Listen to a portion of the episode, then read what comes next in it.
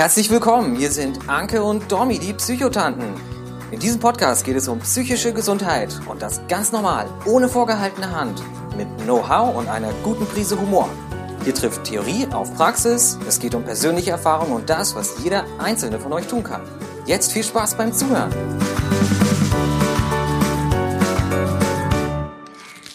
Einen wunderschönen guten Tag. Herzlich willkommen zurück bei den Psychotanten. Das Thema der heutigen Folge Depression. Wir haben euch ja gesagt, äh, es geht erstmal an die Störungen, die wir aus dem eigenen Erleben kennen. Meine zwei davon hatten wir jetzt schon sozusagen, Borderline und die Alkoholabhängigkeit.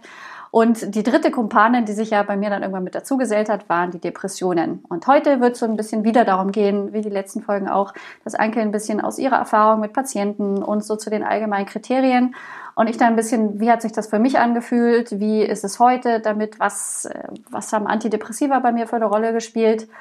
Das erwartet euch heute.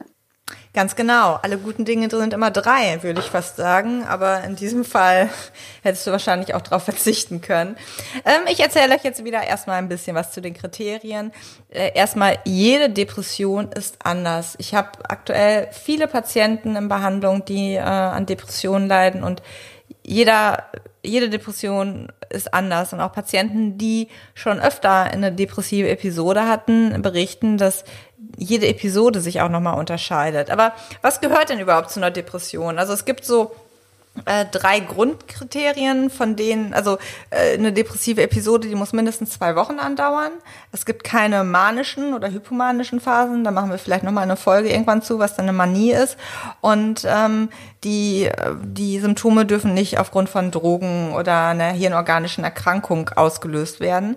Ähm, diese drei Sachen müssen erstmal zutreffen und dann müssen äh, von den kommenden drei auch nochmal zwei zutreffen. Also es ist immer eine Dia also Depression zu diagnostizieren, ist immer ein bisschen äh, Zahlen äh, und Rechnen und Ankreuzen. Ähm, also ein Kriterium ist zum Beispiel die depressive Stimmung, dass man äh, am Tag die meiste Zeit irgendwie Antrieb, also antriebslos ist, depressiv ist. Ähm, weiterhin kommt es oft zu Interessenverlust oder Freudverlust, also Dinge, die einem vorher Spaß gemacht hat, wenn man vorher gerne zum Sport gegangen ist, gerne gekocht hat. Das macht dann einfach überhaupt keine Freude mehr. Und man ist schneller ermüdbar oder antriebslos. Also von diesen drei Sachen müssen zwei zutreffen. Ähm, und dann kommen noch weitere Symptome dazu, wie der Verlust des Selbstvertrauens, dass man sich häufig Selbstvorwürfe macht oder Schuldgefühle hat. Ähm, häufig kommt es auch zu wiederkehrenden Gedanken an den Tod und äh, auch ähm, möglicherweise zu suizidalem Verhalten. Häufig ist die Denkfähigkeit eingeschränkt und ganz, ganz häufig berichten Patienten halt auch von Konzentrationsstörungen, dass sie sich nicht mehr konzentrieren können, nicht bei der Sache sind, schnell abgelenkt sind, was halt auch sehr, sehr belastend ist und dann auch oft im Beruf halt zu, ähm, ja, zu Schwierigkeiten führt. Häufig kommt es auch zu so einer psychomotorischen Agitiertheit, also so einer inneren Unruhe oder dass man sehr, sehr gehemmt ist. Schlafstörungen kennt, glaube ich, auch fast jeder Depressive. Also entweder kann man nicht durchschlafen, nicht einschlafen oder ist super lange müde. Also äh, teilweise Patienten, die gehen dann irgendwie um acht ins Bett und stehen am nächsten Morgen um eins auf und sind immer noch müde. Ähm, und häufig kommt es auch zu Veränderungen des Appetits. Also es gibt häufig die, also am meisten begegnet mir das, in, mir das in der Praxis, dass die Betroffenen sagen, ich habe überhaupt keinen Appetit mehr. Also ich, ich äh, nee, also und die nehmen dann halt auch häufig sehr viel ab. Aber es gibt halt auch die Depressiven, die in der Zeit wirklich futtern ohne Ende und in der Zeit halt auch deutlich zunehmen. Das sind so die typischen Kriterien von einer Depression. Die müssen nicht alle zutreffen, sondern je nach Schweregrad ähm, müssen da ja nicht so viele von zutreffen. Das, man unterscheidet eine leichte, eine mittelgradige und eine schwere Depression. Aber ich glaube, das wird zu theoretisch. Das könnt ihr alles nochmal auf meinem Account auch nachlesen. Dominique, beschreib mal, wie hat sich die Depression bei dir entwickelt und wie hat sie sich gezeigt? Ja, also wie sie sich entwickelt hat, das ist natürlich so, teilweise überschneidet das sich einfach ganz klar mit den anderen Krankheiten, ähm, mit der Borderline und mit der Abhängigkeit. Aber ich sag auf jeden Fall, mir wurde halt irgendwann der Alkohol wichtiger als soziale Kontakte. Also ich habe dann einen Abend mit meiner Wodkaflasche alleine in meinem Zimmer irgendwie vorgezogen, ähm, mich mit Freunden zu treffen. Und bei mir sind dann in dieser Zeit auch irgendwie ganz viele Freundschaften auch kaputt gegangen, einfach weil ich dann immer wieder abgesagt habe und irgendwann hört man auf zu fragen. Und das sind ja alles schon so Sachen, die in eine, in eine Richtung Depression zeigen. Und ich beschreibe das immer, also früher habe ich das immer so ein bisschen gesagt, ähm, dass meine Gedanken dunkler werden sozusagen. Also das ist wie so eine wie so eine Dunkelheit, die sich so vom Rande sozusagen anbahnt und irgendwann ist sie halt im ganzen Kopf. Also das ist einmal so das, was im Kopf passiert und körperlich habe ich das immer so als Bleiumhang sozusagen beschrieben. Also es ist wirklich, als würde einem jemand sowas, sowas drüber packen und jede Bewegung wird dadurch unfassbar schwer. Also man könnte sich auch vorstellen, jeder einzelne Muskel hat nochmal zwei Kilo extra Gewicht dran und das muss man dann irgendwie sozusagen mitbewegen. Also wenn ich normalerweise in, in meinen Phasen, wo die Depression gerade nicht so aktiv ist, äh, da laufe ich ja viel, ich gehe auf den Berg, ich fahre viel Fahrrad und wenn die halt mich irgendwie im Griff hat, dann ist der Weg von, von der Couch irgendwie in die Küche, um mir ein Glas Wasser zu holen, unfassbar anstrengend und es kostet richtig, richtig viel Kraft und auch Überzeugungsvorarbeit sozusagen, dass man sich da aufmacht. Und wenn man das dann geschafft hat und es eigentlich nur eine Zwei-Minuten-Aktion war, dann muss man sich oder musste ich mich dann erstmal wieder eine Stunde oder zwei davon ausruhen. Also es hat sich dann irgendwie auch angefühlt wie ein Marathon. Ja. Also äh, würdest du dann unterschreiben, dass dieses Bild stimmt, dass der Depressive nichts mehr hinkriegt, nur im Bett liegt? Oder ähm, ist das irgendwie ein schwachsinniges Vorurteil? Das ist ein schwachsinniges Vorurteil. Derer gibt es ja leider viele äh, bei einer, bei einer oh, Depression. Ja. Ähm, da sollten wir eigentlich auch eine eigene Vor äh, Folge machen zu Vorurteilen. Also Depression ist halt genauso eine Krankheit äh, wie jede andere. Das ist keine Schwäche oder sowas. Äh, aber ich habe das halt, ich habe es ja auch hinbekommen, mein Studium durchzuziehen und ich war auch reisen. Ähm, ähm, da ist halt meine Depression dann irgendwie mit mir nach Bali gekommen, weil die lässt sich da von so einer, von so einer kleinen Flugreise sozusagen nicht, nicht beeindrucken. Also ich habe es ja trotzdem irgendwie alles hinbekommen, aber es war halt einfach unfassbar anstrengend und dann wurde halt zum Teil der Alkohol irgendwie benutzt, um, um das überhaupt äh, zu schaffen. Und was, was ich ja auch sage, mir hat dieses, dieses Funktionieren, hat mir bei meiner Depression sozusagen auch irgendwie ein bisschen geholfen, weil solange ich irgendwie einen Zweck hatte, solange ich eine Aufgabe hatte, weil ich in der Uni sitzen musste oder weil ich irgendwo hingefahren bin, solange hatte ich sozusagen ein Existenzrecht. Und wenn ich aber das nicht mehr hatte, dann konnte die Depression halt total zuschlagen. Also Richtig also deswegen dann, ne? waren ja, deswegen waren oder sind ja auch so Sachen, so, so leere Tage, an denen ich keinen Termin habe, sind nach wie vor gefährlich. Sie waren es, so lange waren sie extrem gefährlich, weil dann kommt sie halt richtig ums Eck und haut mich halt so richtig sozusagen durch die Gegend. Äh, also in gewisser Art und Weise war das bei mir auch ähm, auch so ein Mittel oder irgendwie, wie ich die Depression sozusagen sogar ein bisschen im Zaun halten konnte. Ja.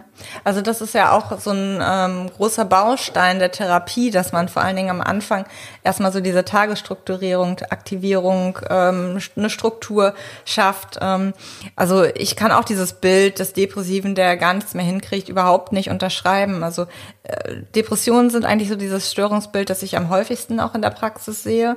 Ähm, und das trifft die Mutter und Hausfrau, den Lehrer, den Unternehmer, den Angestellten, den Studenten. Also da, da die Bandbreite ist ganz, ganz groß und ähm, die kriegen meistens ihren Alltag trotzdem noch hin, sind aber dann ähm, im Privatleben total ausgelaugt, haben auch keinen Spaß mehr oder können sich auf der Arbeit, sie kriegen die Arbeit noch hin, aber sie können sich dann nicht mehr so konzentrieren.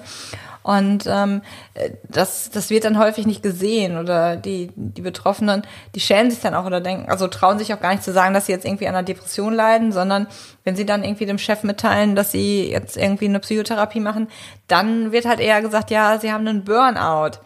Wie siehst du dann diesen Begriff? Oh ja, Burnout, äh, ein Begriff, den ich sehr mag, weil er ein äh, sehr polarisierender ist. Also ich sehe das schon sehr zweischneidig. Ähm, am Anfang habe ich mich gefreut, dass durch Burnout ähm, mal wieder so ein bisschen überhaupt über Stress und über den Druck in der Arbeitswelt und sowas geredet wurde, ähm, weil das hat ja mit psychischer Gesundheit alles enorm viel zu tun. Aber mittlerweile hat sich das halt leider in so eine Zweiklassengesellschaft entwickelt. Ähm, mit, mit äh, äh, jetzt will ich schon Borderline sagen, äh, mit Burnout ist man sozusagen derjenige, der ja so hart gearbeitet hat und hat sich so sehr für andere aufgeopfert. Und mit einer Depression bist du halt irgendwie, ja, reiß dich halt mal zusammen. Und das macht es für Betroffene halt irgendwie unfassbar schwerer. Deswegen, also habe ich ja auch äh, im Buch geschrieben, Burnout ist ja auch bisher gar keine eigene Diagnose, äh, keine F-Diagnose im ICD-10.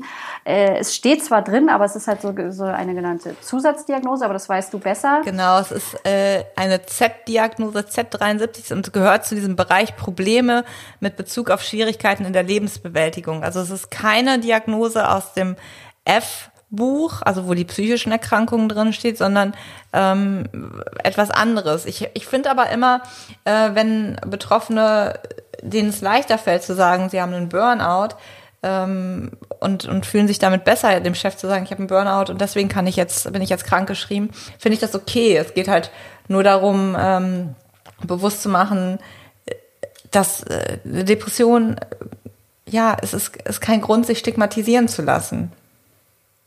Ja, das, also deswegen, ich, ich, ich unterstütze das voll, wenn, wenn jemandem das irgendwie leichter fällt, aber ich wünsche mir halt, dass wir in so einer Welt kommen, wo man einfach ganz normal sagen kann, ey, ich habe eine Depression, weil es ist ja auch nur eine Krankheit wie irgendwie alles andere und Burnout, ähm, das, wenn ich, wenn ich das anderen erzähle, dann heißt es ja auch, dass ich mir, mir gegenüber quasi nicht zugeben kann, dass ich krank bin, sondern dass ich mich selber als den Fehler sehe. Und deswegen wünsche ich mir, aber ich glaube, da geht es uns irgendwie beiden, äh, beiden gleich, dass man auch einfach irgendwann zum Chef gehen kann und sagen, ey, äh, Chef, ich habe jetzt eine Depression. Und was, was da halt, glaube ich, so wichtig ist, dass die Leute, wir haben im Moment noch dieses psychisch Kranke sind nicht mehr leistungsfähig. Und aus meiner Wahrnehmung, ähm, viele Leute, besonders mit Depressionen, die sind eigentlich besonders oh, leistungsfähig, ja. weil sie sich irgendwie, weil sie total gut funktionieren, weil sie erstmal gucken, dass es allen um ihn rum geht, gut geht, auch der Firma und so, und dann sich quasi ganz zum Schluss irgendwie sehen. Also im Zweifelsweise, das sind sozusagen sogar die besseren Arbeitskräfte. Ähm, das, das nur mal irgendwie so am Rande. Ähm, aber da würde uns, glaube ich, schon auch helfen, wenn mehr, in Anführungszeichen, erfolgreiche Menschen auch sagen, ja klar hatte ich mal eine Depression und äh, jetzt kann ich aber irgendwie damit umgehen, aber deswegen habe ich trotzdem irgendwie Erfolg. Also ich sage ja immer, eine, eine, Depression oder psychische Krankheiten, die stigmatisieren nicht. Denen ist total egal, was du für eine Religion, was du für eine Hautfarbe, was du für einen Job, was du für einen Titel, äh, wie hoch dein Kontostand ist. Ähm, und das ist besonders der Depression absolut egal einfach. Ja, und also da mir die Entstigmatisierung ja auch so wichtig ist, ähm, lebe ich das meinen Patienten ja auch immer so vor und ähm, spreche mit denen darüber, ob sie das in ihrem Umfeld thematisieren oder nicht oder wie sie es thematisieren. Und ich merke halt, die, die da offen mit umgehen, die das auch dem Chef sagen, auch in großen Unternehmen zum Vorgesetzten gehen und sagen, ich war jetzt des und deswegen krankgeschrieben, die bekommen da wirklich gutes Feedback und ähm, auch diese Anerkennung und äh, auch so vom Team. Also ich hatte letztens noch einen Patienten, der mir davon erzählt hat, dass er das im Team öffentlich gemacht hat und im Team, da dieses Team ist einfach so zusammengewachsen jetzt und die reden anders miteinander, die gehen anders miteinander um, die schätzen sich mehr wert und das in Anführungsstrichen nur, weil da jemand erzählt hat, dass er an einer Depression erkrankt ist. Und ähm, also ich kann das verstehen, wenn man da ähm, Vorbehalte hat und sich das nicht traut. Aber meistens lohnt es sich und ähm, ich, ich freue mich da immer mit meinen Patienten mit und äh, finde das schön, dass sie halt so diesen, diesen Stein ins Rollen bringen, darüber sprechen, weil wenn der eine anfängt, dann, dann, dann spricht irgendwann der andere auch darüber. Und ähm, das ist halt, glaube ich, wirklich so ein Schneeball. Prinzip. Ja, das war bei mir ja ganz genauso. Also ich habe ja auch äh, dann im Café, wo ich gearbeitet habe, habe ich halt dann auch gemerkt, dass meine Kolleginnen auf einmal auch ganz anders mit ihrer psychischen Gesundheit umgegangen sind und auch irgendwie besser aufeinander aufgepasst haben und halt dieses, äh, dass jeder eigentlich eh eine Geschichte dazu zu erzählen hatte, das, das finde ich ja eben irgendwie so spannend, aber wir, wir reden alle trotzdem nicht drüber. Aber wir gehen jetzt hier gerade so ein bisschen von unserem Hauptthema Depression weg. Ähm, ich mache jetzt mal so ein bisschen eine, eine, eine Zeitreise. Also äh, die Depression äh, ist bei mir also sozusagen irgendwie chronisch und oder rezidivierend. Ich habe das jetzt immer noch nicht verstanden, ob ich jetzt beides irgendwie bin oder keine Ahnung. Also sie begleitet mich auf jeden Fall dauerhaft und auch immer noch. Und es gibt auch heute Tage, da merke ich, der Depression geht's besser als mir. Ähm, aber der Unterschied zu früher ist halt, wie ich damit umgehe. Äh, früher habe ich dann, wenn, wenn ich gemerkt habe, dass diese Dunkelheit sozusagen kam, äh, war für mich klar, okay, ich muss jetzt einmal total ins Loch fallen, mir muss es einmal richtig schlecht gehen, ich muss quasi meinem, mein Gehirn, meinen psychischen Krankheiten sozusagen zum Opfer geben und dann lassen sie mich wieder in Ruhe. Und heute gehe ich halt ganz anders um und, und sage irgendwie, naja, es darf auch mal irgendwie echt schlechte Tage geben. Und es darf auch Tage geben, wo es, wo es mir eben schlechter geht als der Depression. Und dann will die halt auch mal wieder ein bisschen Aufmerksamkeit. Und wie habe ich das vor kurzem geschrieben, dann darf sie sich halt kurz nämlich auf die Couch setzen und dann sage ich, na, Depression, wolltest auch mal wieder vorbeischauen und dann bin ich halt an dem Tag einfach ein bisschen netter zu mir und schaue nicht, dass ich mir irgendwie meine härtesten To-Dos vornehme, sondern bin einfach irgendwie entspannt und ähm, gebe ihr sozusagen Raum. Deswegen sage ich auch immer, ich arbeite heute mit den Krankheiten und nicht mehr gegen sie. Aber was mir auch ganz stark hilft, sozusagen, ist mein, mein Antidepressivum was ich jetzt seit, äh, also dieses, was ich jetzt nehme, seit eineinhalb Jahren ungefähr nehme. Mhm. Ich habe wahnsinnig lange gewartet, bis ich mich für Medikamente entschieden habe, weil ich halt immer diese Vorurteile hatte. Ne? Man wird oh, irgendwie ja. ein anderer Mensch und man nimmt zu und man äh, läuft wie in Watte gepackt und all dieses Ding. Und ich kannte halt nur diese Horrorgeschichten. Und damals in der Klinik ähm, habe ich auch jederlei Medikation total abgelehnt. Und es hat dann bei mir ähm, tatsächlich vor knapp zwei Jahren ähm, hatte ich ja nochmal so eine richtige Krise, wo es mich nochmal richtig zersemmelt hat sozusagen, wo ich mich auch ins Krankenhaus habe einliefern lassen. Ähm, und das hat mir irgendwie gezeigt, okay, ich bin zwar schon aus dem, auf einem guten Weg, aber irgendwie reicht's noch nicht. Und ein guter Freund von mir, der studiert auch Medizin und der hatte sich das schon lange angeguckt mit mir sozusagen. Und der hat mich schon seit längerem so, probier's doch bitte mal mit Medikamenten. Und auch ihm zuliebe habe ich dann gesagt, okay, dieses, dieses Erlebnis, dieser, dieser Fall sozusagen war für mich dann ähm, Zeichen, ich probiere es mal. Das hat dann recht lange gedauert. Also erstmal einen Psychiater zu finden, das oh, ja. ist ja nicht so anders als äh, an anderen Therapeuten, aber ich habe es dann irgendwann geschafft. Der zweite oder die zweite war dann auch wirklich super. Und es waren dann am Ende vier oder fünf Medikamente, die ich ausprobieren musste, bis ich dann das hatte, was zu mir passt. Und bei den ersten Medikamenten lag es jetzt aber nicht dran, dass ich zugenommen habe oder ein anderer Mensch wurde, sondern bei mir war das hauptsächlich, dass mein Ruhepuls sich so verändert hat. Und als ambitionierte Läuferin, die auch gerne nach Trainingsplan und sowas, war das halt für mich ganz schlimm. Und früher hatte ich ja mal gesagt, Laufen ist mein Antidepressivum und auf einmal war Laufen quasi war mehr anstrengend, als dass es mir was gegeben hat.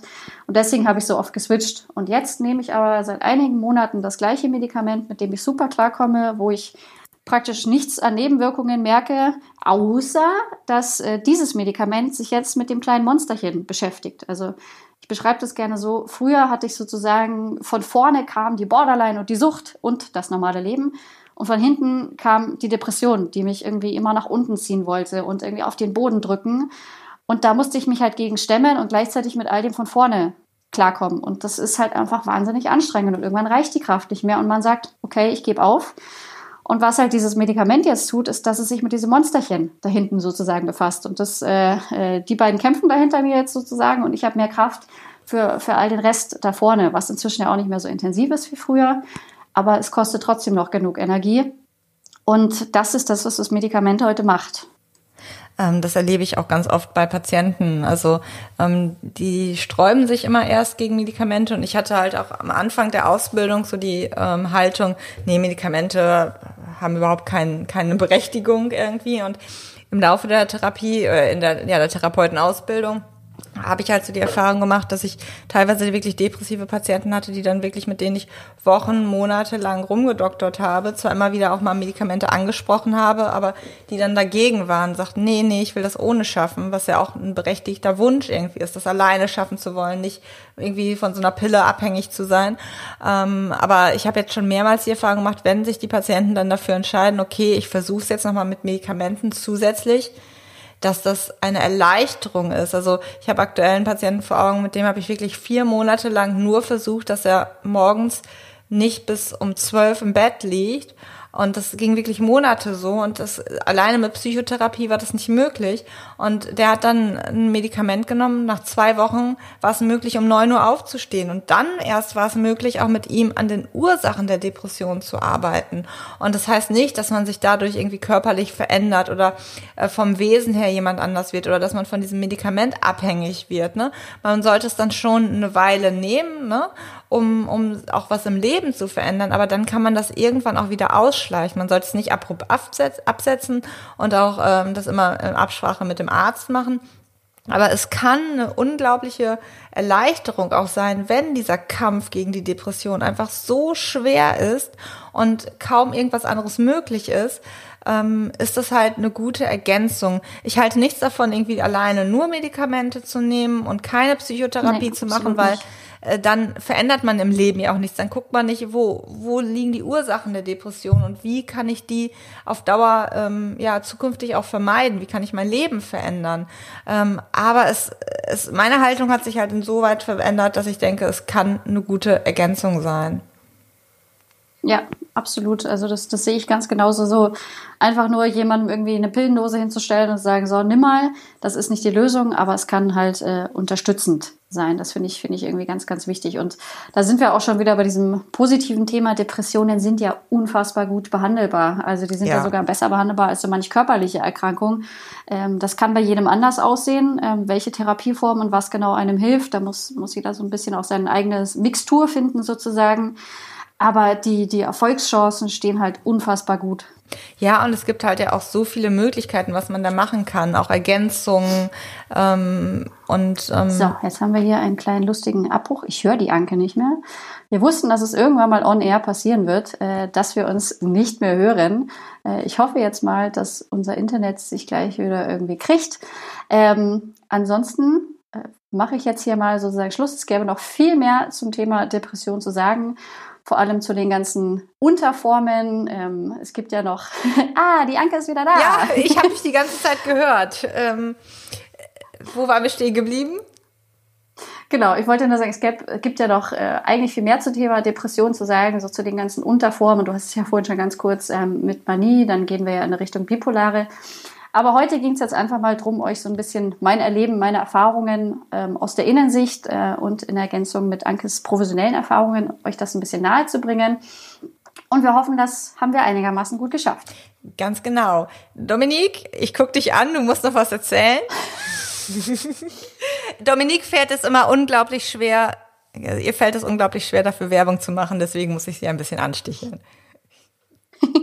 ja, ich habe es ja letzte Woche schon ganz kurz erzählt. Es läuft gerade unser Crowdfunding auf Start Next äh, für Deutschlands erstes Mental Health Café, Bergo Mental, welches wir im Herbst hier in München eröffnen wollen. Und wir brauchen da ganz dringend eure aller Unterstützung. Ähm, wir packen den Link nochmal mit in die Show Notes. Wäre total toll, wenn der ein oder andere von euch draufklickt und uns äh, in dieser Kampagne und in diesem Vorhaben unterstützt. Ganz genau. Und dann wünschen wir euch noch einen schönen Tag und hören uns nächste Woche wieder. Bis dann. Ciao. Danke fürs Zuhören bei den Psychotanten. Wenn euch der Podcast gefallen hat, hinterlasst gerne eine Bewertung. Wir freuen uns, wenn ihr bei der nächsten Folge wieder mit dabei seid. Gute Zeit euch und bis bald, eure Psychotanten. Dominique de Mani und Anke Glasmeier.